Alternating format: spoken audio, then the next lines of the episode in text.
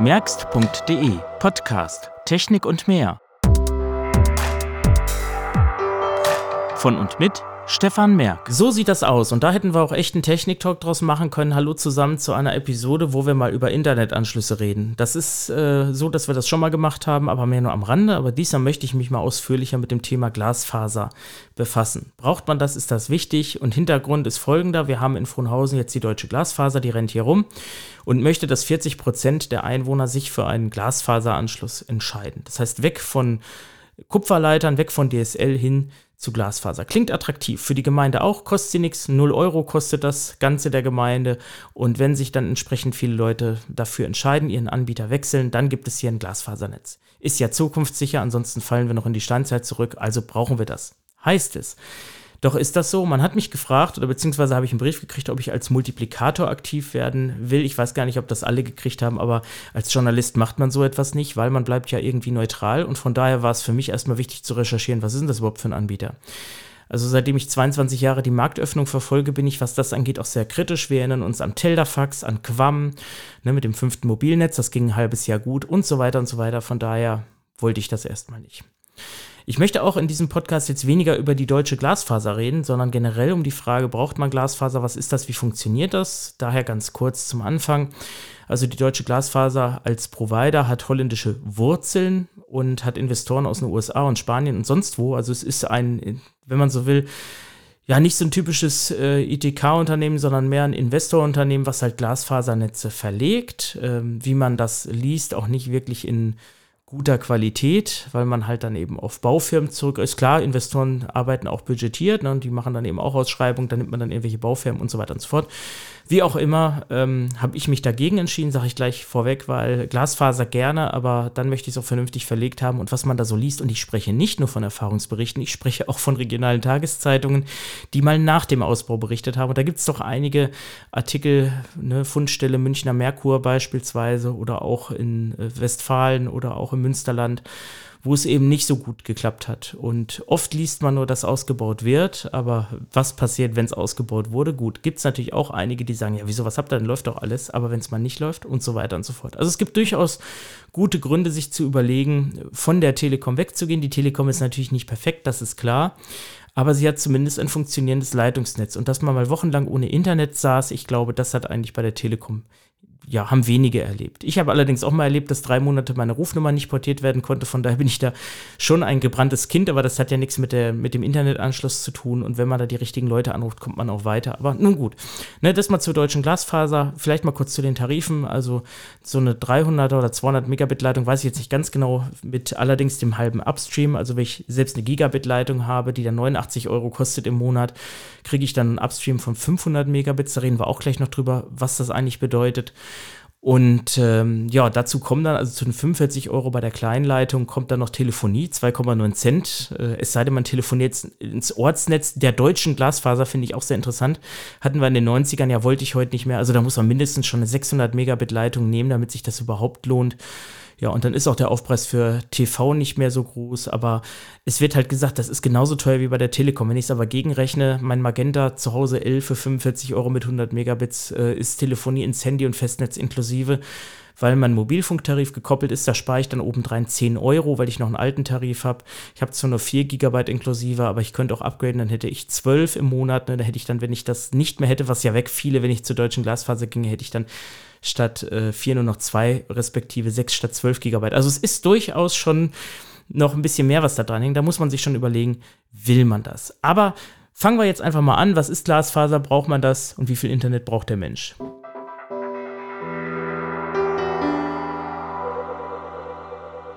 Glasfaser ist die Zukunft. Ich glaube, das stimmt auch. Und wenn man in andere Länder schaut, ist es so, dass viele ja Glasfaser haben. Allerdings muss man sagen, die haben auch sehr früh damit angefangen. Also schon vor 10, 15, 20 Jahren. Selbst in Deutschland hat man ja in den 80er Jahren schon Glasfaser verlegt. Das ist ja jetzt keine neue Technik.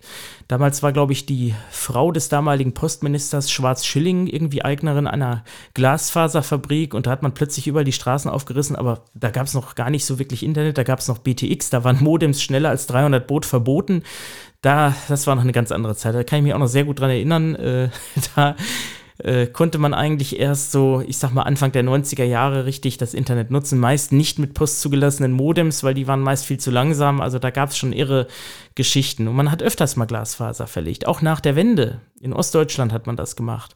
Das Problem war dann nur gewesen, man hat es dann wieder rausgerissen, weil die Übergangstechnologie DSL sich nicht anknüpfen ließ. Da brauchte man doch wieder Kupfer für. Ne? Und dann gab es ja dann Ende der 90er Jahre die ADSL-Anschlüsse und da konnte man dann plötzlich 768 Kilobits pro Sekunde übertragen mit einem Upstream von, ich glaube, 64 Kilobits oder 128, ich weiß es gar nicht mehr.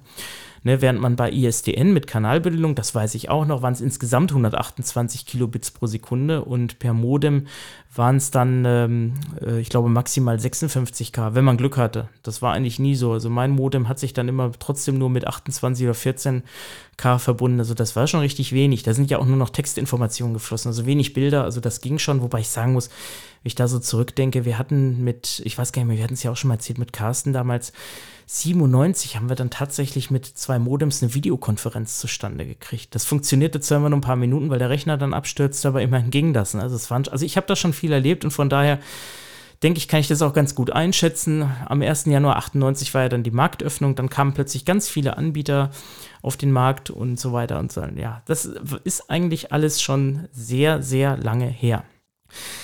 Ja, aber kommen wir jetzt mal zum Leitungsnetz. Also Kupfer wird als veraltet beschrieben. Ist das wirklich so? Wenn ich mir so das Stromkabel hier meines äh, Puls angucke, also ich wüsste nicht, wie man optisch Energie übertragen kann. Spaß beiseite, natürlich ist Kupfer nicht veraltet. In jedem Rechner sind Kupferleitungen. Also man wird selten optische Leiter finden, auch in Großrechnern nicht weil man dort sich der Radiowellen öfter bedient. Das ist viel einfacher und äh, Glasfaser, ja, das ist halt für weite Strecken interessant. Wenn ich halt wirklich Internet übertrage von A nach B, und ähm, mehrere Kilometer überbrücken will, dann macht natürlich Glasfaser Sinn. Also die Telekom hat auch in Frohnhausen längst die Kanalverzweiger per Glasfaser verbunden, einfach auch um die Datenmenge verlustfrei weiterzugeben. Weil was da ankommt, ich sage mal, wenn so, sage ich mal, 20 Haushalte eine 100 Megabit Leitung haben, dann subsumieren wir das auf 2 Gigabit. Ne? Die müssen ja auch übertragen werden und das soll ja auch verlustarm passieren. So, und bei Kupfer haben wir nun mal das Problem, hier werden Ströme übertragen oder eben Datenströme Wobei man sagen muss, Digitaldaten sind natürlich unkritischer als Analogdaten. Das kennt man, wenn man jetzt zum Beispiel mal ein Klingeldraht von 20 Metern nimmt und einen Lautsprecher an einen Verstärker anschließt. Dann wird man feststellen, oh, das klingt am Ende noch. Aber wie klingt das? Und es klingt eigentlich gar nicht mehr wirklich, weil der Verstärker den Lautsprecher gar nicht kontrollieren kann. Man müsste also ein Kabel haben mit einem extrem hohen Leitungsquerschnitt und am besten noch geschirmt, damit von außen nichts einstreut, sonst wirkt es ja irgendwo als Antenne und empfängt vielleicht noch andere Signale. Seitdem die Mittelwelle abgeschaltet ist, ist das unkritischer, aber trotzdem.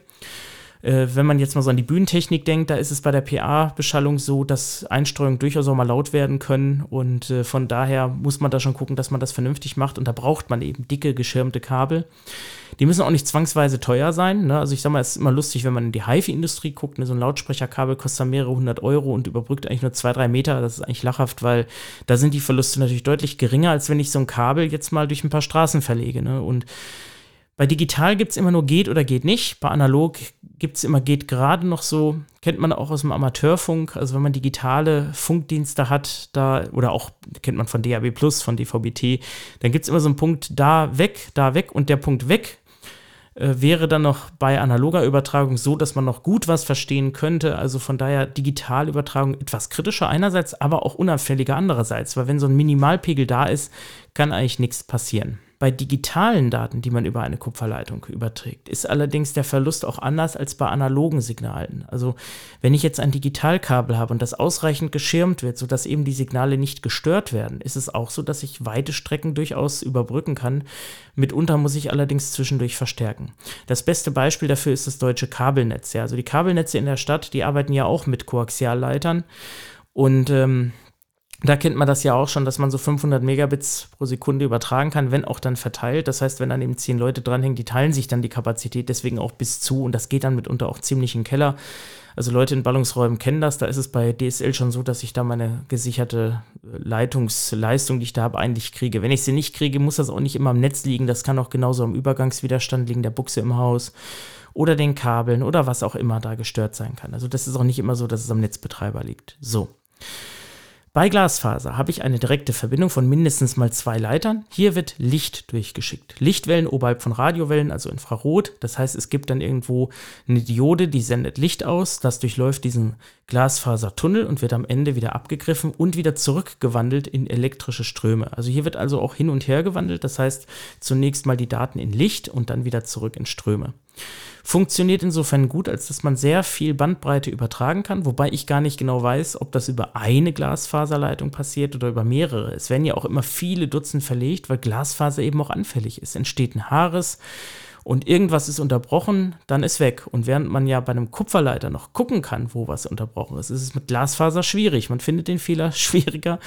Von daher ist die Fehlersuche anstrengender und solange noch Ersatzleitungen liegen, geht das alles noch. Wenn die irgendwann aufgebraucht sind, dann darf man neu verlegen. Das sollte man auch wissen. Also Glasfaser ist nicht unbedingt äh, besser, nur weil es jetzt mal so per se schneller Daten übertragen kann. So, und da muss man sich mal andere Bereiche anschauen, zum Beispiel die Audiotechnik. Glasfaser nimmt man hier auch schon lange mache ich schon seit bestimmt 20 Jahren, dass man Daten, Digitaldaten per Glasfaser vom CD-Player in den Verstärker überträgt.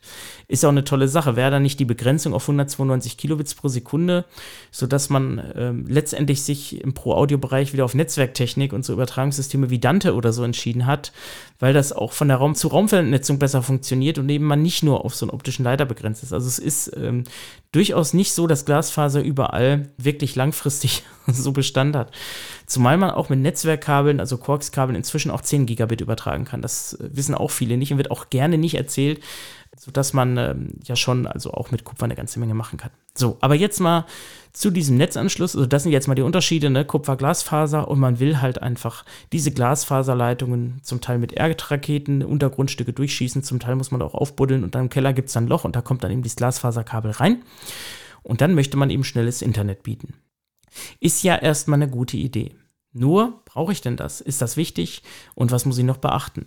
Und vor allen Dingen, was ist eigentlich im Gebäude los? Ne? Also bringt mir das was, wenn ich doch dann wieder auf Kupfer gehe?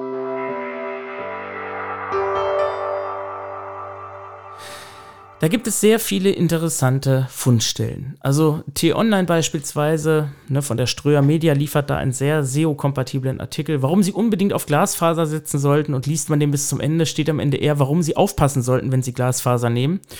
Finde ich schon sehr lustig. Ne, man ist, wie gesagt, in anderen Ländern ist man da weiter, was auch damit zusammenhängt, dass man viel früher angefangen hat und vor allen Dingen 5G noch nicht spruchreif war. Ne? Klar, bei 5G braucht man auch Glasfaser, aber das wird auch nicht gesagt, die Mobilfunkstellen, auch die LTE-Versorgungspunkte sind längst alle mit Glasfaser verbunden. Also von daher, ansonsten könnte man die Kapazität nicht erreichen. So, aber wenn jetzt jeder plötzlich 10 Gigabit hätte, was wären das? Ja, da müsste man noch mehr Glasfaser verlegen, weil sonst hat man da nämlich irgendwelche Engpässe. Es ist also auch nicht wirtschaftlich so interessant, Privathaushalten allen so schnelles Internet zu geben. Äh, wenn man allerdings ein eigenes Glasfasernetz hat, kann man natürlich auch die äh, Übergangspunkte anders strukturieren. Ne? Von daher ergeben sich da schon andere Möglichkeiten. Also man kann schon sagen, ein Gigabit ist schon ordentlich. Ähm, nur viele machen sich gar nicht so die Gedanken, wofür brauche ich das? Und da gibt es dann jetzt eben so ein paar Werbeaussagen. Zum Beispiel für Smart Home bräuchte man das. Also Smart Home in den nächsten Jahren wird so viel Daten verursachen, da braucht man das. Ist das wirklich so, wenn ich mir das so anschaue? Erstmal ein gutes Smart Home System sendet nicht alles ins Internet. Ein gutes Smart Home System läuft autark, weil das kennen wir ja von Magenta Smart Home, ist letztens mal ausgefallen, da drückt man auf den Lichtschalter und es passiert plötzlich nichts. Also ein Smart Home System sollte erstmal im Haus arbeiten. Heißt, ich brauche zwar Internet dafür, um vielleicht mal von der Ferne was zu kontrollieren, beispielsweise ein Kamerabild, aber es ist nicht so, dass äh, wenn ich alles unbedingt mit ferngesteuerten Geräten ausstatte, ständig Daten fließen. Was da fließt, sind ein paar Kilobyte für Steuerungen oder vielleicht Statusinformationen. Das sind aber reine Textdaten, die da übertragen werden. Das ist nicht viel. Dann wird als nächstes Argument angeführt ähm, Homeoffice. Ja, Homeoffice, ja klar, ne? Gut, wenn schneller Daten fließen, ist okay. Aber wie schnell arbeite ich denn? Wenn ich mein Homeoffice damit verbringe, ständig Daten zu übertragen, und damit rede ich nicht von Videokonferenzen, weil Videokonferenzen, die klappen heute schon, das geht auch mobil und da braucht man nicht unbedingt hohe Bandbreiten für, weil man ja in der Regel nur sein Video ins Internet schickt und ein Gesamtvideo bekommt mit vielen Teilnehmern, aber ich kriege ja nicht von jedem Teilnehmer das Bild alle einzeln geschickt, sondern das macht der Server und bereitet es auf. Also Broadcasting ist jetzt auch nicht unbedingt so ein Punkt. Ne? Klar, Streaming wird dann angeführt, ne? 4K, 8K, okay. Wenn man jetzt so ein 8K-Video streamt, vielleicht kommen da schon, wenn es ein immersives 3D-Video ist, vielleicht kommen da schon, sag ich mal, 15 Kilobit ist falsch, um rechnen, 100 Megabit haben wir 10 Megabit, nein, 15 Megabit meine ich genau, ne? Jetzt mal brutto. So, aber wie viele gucken denn in so einem Privathaushalt parallel mal eine 8K-Video? Ne? Sind das fünf Leute, zehn Leute, schließe ich ein Mehrfamilienhaus an? Und das sind auch so Punkte. Also ich sage mal, um das mal zusammenzufassen, wenn ich heute eine 25 Megabit Leitung habe mit 25 Megabits Downstream, 1 Megabyte Upstream, äh, 1 Megabit Upstream, ich vertue mich da immer, äh, dann ist das eigentlich für aktuelle Anwendungen mehr als ausreichend. So, jetzt muss ich mich auch fragen, mit welchen Endgeräten surfe ich, wie viel habe ich denn? Wenn ich jetzt ein Internetradio habe, da läuft dann eben mal so 64 Kilobits durch oder so, das ist ja nicht viel. Also ich habe hier auch mehrere Internetradios, das ist eigentlich selten mal dazu gekommen, dass das Internetradio ausfällt, weil ich irgendwas aus dem Internet lade, weil die Router verteilen ja auch das Signal. Also die können ja unterscheiden, ist das jetzt Telefonie, ist das jetzt ein Stream, ist das jetzt, ähm, sind das jetzt Daten, die nicht zeitexakt übertragen werden müssen, wie E-Mails oder so. Also das wird ja schon mit sogenannten QoS, also Quality of Service, wird das ja schon gesteuert, dass man eben die Datenströme schon ein bisschen kanalisiert, dass eben ein Stream nicht ausfällt. Und äh, von daher ist es so, dass natürlich so eine so eine Datenleitung mit 25 Megabits schon effizient zu nutzen wäre. Natürlich, wenn ich jetzt sage, ich habe einen Server zu Hause, einen Internetserver, ja, also Webserver, der meine Internetseiten selber ins Internet bereitstellt, ne, dann ist das was anderes. Da macht so ein äh, Gigabit-Leitung, macht da schon Sinn, weil ja vielleicht äh, 100.000 Zugriffe da sind. Aber man muss auch wissen, bei Glasfaser eben, der Upstream, also das, was von mir gesendet wird, ist immer so die Hälfte oder weniger. Das heißt, bei einer Gigabit-Leitung sind das auch nur 500 Megabits, damit eben Leute das nicht tun. Und äh, wenn ich jetzt ähm, per FTP oder irgendwas vom Server Daten hole, dann ist auch die Frage, wie ist denn der Server angebunden am Netz? Ja, wenn der Server mir nur 50 Megabit zur Verfügung stellt, dann habe ich zwar eine 400 Megabit Leitung, aber die kommen gar nicht bei mir an, was einfach daran liegt, dass der Server gar nicht so schnell die Daten senden kann. Und der verteilt die Daten ja auch. Es ist für einen Anbieter nie interessant, Daten schnell hochzuladen. Bei Skype oder so war das früher immer noch anders, wenn man Dateien verschickt hat und jemand hatte jetzt eine 6000er DSL-Leitung oder eine 3000, hat man das natürlich gemerkt. Da konnte man dann schon Datenraten von, ich sag mal, 78 äh, Kilobits oder so erreichen. Das war dann plötzlich schneller, als wenn einer da nur mit 15 Kilobits da Daten geschickt hat. Na, das hat man dann gemerkt. Aber ich sag mal, beim VDSL-Anschluss ist man schon wirklich auf dem Level, ähm, das ist eigentlich schnell genug. Ich zum Beispiel habe von 25 auf 100 Megabits abgegradet. Einfach deshalb, weil wenn ich Videos ins Netz lade für meine Artikel äh, oder Bilder vor allen Dingen, also bei Videos merke ich es auch, also YouTube, ich sag mal, ein Video, was vorher so vier, fünf Stunden hochgeladen hat, wobei ich ja Zeit habe, ich sitze ja nicht ständig am Rechner, also ich habe auch kein Problem, wenn das über Nacht läuft, dann gehe ich ins Bett, stehe morgens auf und es ist fertig. Ich, also ich muss nicht unbedingt in Echtzeit irgendwas übertragen. Und jetzt äh, geht das so eine halbe Stunde, ne? Oder auch Bilder. Vorher waren das immer so ein paar Minuten, jetzt sind das so, mit unter 30 Sekunden. Also es macht sich schon bemerkbar, aber da geht es ja auch um professionelles Arbeiten. Gerade bei Fotos, wenn man da sitzt und arbeitet an der Webseite, lädt Bilder hoch, dann will man ja nicht immer einen Kaffee trinken zwischendurch. Da möchte man ja gleich weiterarbeiten. Da macht das durchaus Sinn. Aber da sind die 25 Megabits äh, Upstream bei meiner 100er Leitung ausreichend. Ich brauche gar nicht schneller. Also ich habe auch gar nicht das Bedürfnis. Und letztendlich war auch der Downstream gar nicht der Grund fürs Upgraden, sondern der Upstream. Ja, und da ist jetzt die Frage, wenn ich jetzt im Haus mit einem Handy zum Beispiel hauptsächlich surfe, dann hängt das Handy am WLAN. Netzwerkkabel gibt es da nicht. Und je nachdem, wie die Polarität ist und die Dämpfung beispielsweise durch Stahlbeton oder Wasserleitung, kommen selbst bei schnellsten WLAN-Standards am Handy vielleicht aber auch nur 100, 200 Megabits an. Das könnte man messen, kann man ja auch mit Speedtests, dann sieht man das ganz genau. Und da wird man in der Regel feststellen, dass ich selbst heute mit der aktuellen Leitung gar nicht die Bandbreite kriege auf mein Handy, die ich eigentlich haben müsste, die also an meinem Haus anliegt. Und von daher ist ähm, das so eine Sache. Man muss dann, wenn man sagt, man will Glasfaser haben, auch die Inhouse-Verkabelung überprüfen. Habe ich nur zum Beispiel Cat 5 geschirmtes Kabel, das reicht nicht für ein oder 10 Gigabit Netzwerkübertragung, weil eben die Schirmung nicht ausreicht. Da muss ich dann eben die Inhouse-Verkabelung verändern. Ist mein Rechner per Wireless oder per Kabel angeschlossen? Wenn er drahtlos angeschlossen ist, okay, brauche ich mir keine Gedanken machen über Glasfaser, weil ich dann eben jene Effekte auch am Rechner habe. Und wenn ich ihn per Kabel anschließe, gut, hat mein Rechner überhaupt eine Gigabit-Netzwerkkarte? Ist auch nicht immer der Fall. Also muss ich vielleicht noch einen neuen Rechner kaufen. Wenn ich ein Notebook habe, dann kann ich davon ausgehen, wenn es nicht unbedingt äh, drei Jahre alt ist, sage ich jetzt mal, oder auch im oberen Preisbereich sich irgendwo bewegt, dann habe ich vielleicht gar keinen Gigabit-LAN. Lustig wird es dann, wenn man sich mal die Set-Top-Box der deutschen Glasfaser anschaut, die nur mit 2,4 Gigahertz WLAN überträgt und selbst äh, da noch nicht mal 300 Megabit erreicht. Das ist übrigens auch sehr witzig, ja. Und dann ähm, muss man sich auch mal die Frage stellen, wieso liefern die da nicht irgendwie gleich eine Box, die vielleicht gar kein WLAN hat oder wenn dann WLAN, wenigstens ein AC-Modul. Also das sind so alles so Punkte, wo man sich durchaus fragen kann, ja, wie schnell muss das Internet sein? Wie gesagt, die künftigen Anforderungen und auch wenn man mal zehn Jahre zurückschaut, steigen nicht proportional zu der gelieferten Leistung. Wenn ich so zurückdenke, zehn Jahre, da habe ich noch Internetkosten gehabt mitunter, da glaube ich, hatte ich noch nicht so wirklich Inklusivvolumen. Ich wüsste es gar nicht. Ich müsste jetzt echt nachgucken, was ich da für einen Tarif hatte. Da war es aber ja schon so, dass man unterwegs durchaus schon äh, surfen konnte. Man hat aber selten Videos unterwegs geguckt, weil die Bandbreite hat zwar ausgereicht, das ging schon, aber irgendwie das Inklusivvolumen war nicht so wie heute. LTE hatte man damals noch nicht. Das kam ja alles erst. Und ähm, ja, heute ist es so, dass man plötzlich ja, weiß ich nicht, mobil äh, so bei der Telekom durchschnittlich 150 Megabits hat. Und wenn man sich überlegt, mit einem Endgerät reicht das eigentlich. Und äh, ich könnte mobil auch mehr übertragen, also ich kann auch über ein Gigabit übertragen.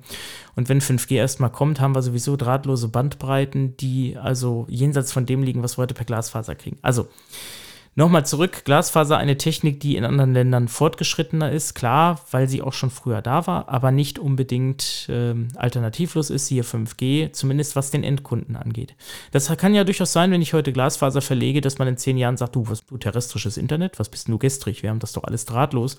Zumal auch gerade Smart Home Geräte schon dafür ausgerüstet sind mit eSIM, nicht eSIM, sondern iSIM, also Intelligent SIM ausgestattet zu sein. Da ist man gerade dran, dass man also so ein Gerät kauft und das kriegt sein Internet, ohne dass es ins WLAN muss und bekommt dann irgendeinen Tarif zugewiesen oder vielleicht vom Hersteller irgendwas und kommuniziert von sich aus. Also nutzt also mein Glasfaseranschluss nicht. Es gibt also durchaus Gründe dafür, dass man im Jahre 2020 sagen kann, naja, ähm, gut, Kupfer ist veraltet. Ja, stimmt. Aber es ist jetzt nicht so, dass ich heute unbedingt einen Glasfaseranschluss brauche. Dazu kommt noch was anderes. Wenn die deutsche Glasfaser hier heute das Glasfasernetz nicht legt, dann äh, legt die Telekom irgendwann sowieso, wenn überhaupt, wenn nicht irgendwelche 5G-Stationen gebaut werden. Bleibt eigentlich noch eine Frage zu klären, was ist eigentlich mit der Nachhaltigkeit des Netzes, also wenn die zwei Jahre rum sind?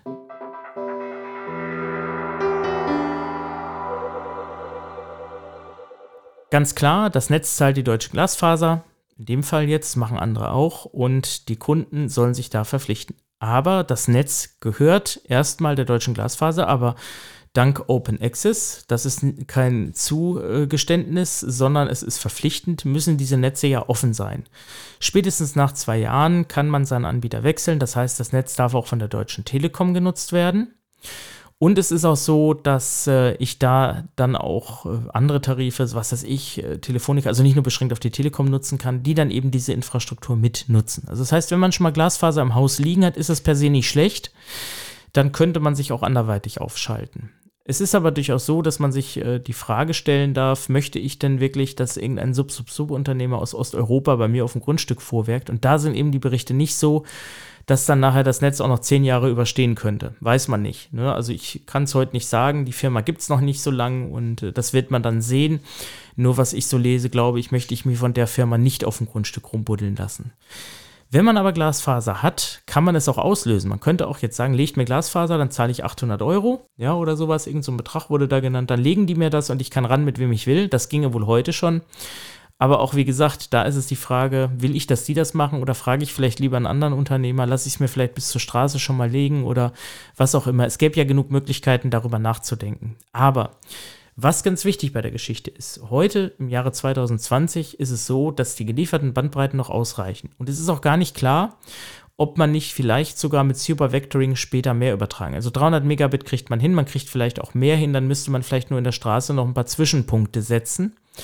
Das könnte sein. Man sagt dann auch, gegen DSL spricht der hohe Energieverbrauch, weil halt das eine Übergangstechnik ist, sprich die Signale werden hin und her gewandelt. Okay, ist aber bei Glasfaser auch so im Übrigen. Also wenn man sich mal überlegt, dass in jedem Haus ein Glasfaseranschlusspunkt sitzt, wo dann die Fritzbox drankommt oder ein anderer Router, ähm, dann sind das auch Verbraucher, die man nicht vernachlässigen darf. Also von daher, man muss das schon ein bisschen relativ sehen es ist schon nicht so, dass Glasfaser per se einfach mal Energie einspart. Ähm, aber es ist natürlich schon so, die Kupferleitung ist begrenzt. Aber auch da weiß man heute nicht, was passiert. Man hätte wohl auch vor 20 Jahren nie gedacht, dass man überhaupt 50, 100, 250 Megabits über eine Kupferleitung übertragen kann. Das war ja damals so, wie gesagt, DSL Lite, 384 Grad, das war schon ein bisschen weniger. Und von daher, es war eine ganz andere Zeit. Und von daher weiß man heute auch nicht, wird Glasfaser der Weisheit letzter Schluss bleiben. Wie gesagt, die anderen Länder sind da ein bisschen Vorreiter, aber sie haben auch früher angefangen, wir hier nicht. Und was heute in zehn Jahren ist, das kann auch kein Glasfaserunternehmen sehen. Und ich sage mal, dass sie so einen Druck machen, ist auch klar. Man weiß ja, dass es alternative Internettechnologien geben wird. Und insofern entwickelt sich jetzt ein Konkurrenzkampf, wo natürlich auch Geld entscheidend ist. Denn desto mehr Kapital ich mache, desto äh, mehr kann ich nachher dann die Glasfasernetze äh, ohne Kredite aufbauen. Weil ich sage mal, wenn ich mir das Marketing der deutschen Glasfaser anschaue, was auf mich übrigens unsympathisch wirkt, dann ähm, muss ich sagen, das ist erstmal nur ein Investorunternehmen und nichts, wo ich jetzt sagen könnte, das ist ein vertrauenswürdiges Unternehmen, was mir das Grundbedürfnis des Internets äh, irgendwie bereitstellt. Und dann kommt noch was anderes hinzu. Die osteuropäischen Firmen oder was auch immer da beauftragt werden, diese Huddelfirmen, die auch zum Teil nicht sauber arbeiten, sind billig. Warum sind sie billig? Ganz klar, Gewinnmaximierung. Ein Unternehmen mit Wirtschaftsabsichten will natürlich in erster Linie erstmal Kohle machen. Das ist einfach so. Und das ist auch nicht verwerflich. Es wird nur halt dann schwierig, wenn ich eben irgendwo zustimme und nachher kaputte Straßen habe, weil es eben nicht so funktioniert. Und da verstehe ich ehrlich gesagt unsere Gemeinden nicht. Ich finde es eigentlich ein Unding, dass man solchen Firmen Haus äh, und Hof öffnet und sagt, hier kommt her, macht mal, anstatt die heimische Wirtschaft zu unterstützen. Also ich meine, das Baugewerbe in Deutschland ist sicherlich nicht unbedingt das stabilste, weil halt auch weniger Leute im Bau arbeiten wollen. Aber es kann ja nicht sein, dass ich jetzt durch Glasfaser die heimischen Unternehmen noch mehr schädige. Ich meine, die haben zwar momentan noch genug zu tun, aber diese ganzen europaweiten Ausschreibungen, ich finde es nicht in Ordnung. Und ich finde, das schädigt unser Wirtschaftssystem und von daher weiß ich nicht, ob man mit solchen Firmen kooperieren muss. Also ganz ehrlich, sollte man sich wirklich überlegen und äh, schlussendlich ist halt die Frage, wie gesagt, ist es heute wichtig und wenn ich heute nicht abschließe, welcher Anbieter kommt morgen oder kommt überhaupt einer? Und wie gesagt, das wird sich noch zeigen. Also Fazit ist einfach, Glasfaser, ja, ist eine moderne Technologie, also zumindest was auch die Geschwindigkeiten, die man erzielen kann, angeht, aber Geschwindigkeit ist auch nicht alles. Äh, ob Kupfer äh, erschöpft sein wird, ist auch die Frage. Man kann da sicherlich noch einiges machen. Und äh, wenn man sich für Glasfaser entscheidet, ist halt die Frage, muss ich wirklich den erstbesten Anbieter nehmen oder macht Sinn, da vielleicht ein bisschen mit Bedacht ranzugehen? Und was macht meine Inhouse-Technik? Kann die Glasfaser ab? Ist sie schnell genug? Oder muss ich da vielleicht auch noch was machen? Es gibt also genug zu beachten. Und wenn du auf die Geschwindigkeit setzt, äh, ja, der denkt halt ein bisschen kurzlebig. Vielen Dank fürs Zuhören. Tschüss und mal schauen, ob der Ausbau klappt. Ich halte euch auf dem Laufenden. Das war der Merkst.de Podcast, eine Produktion von Merk Audio.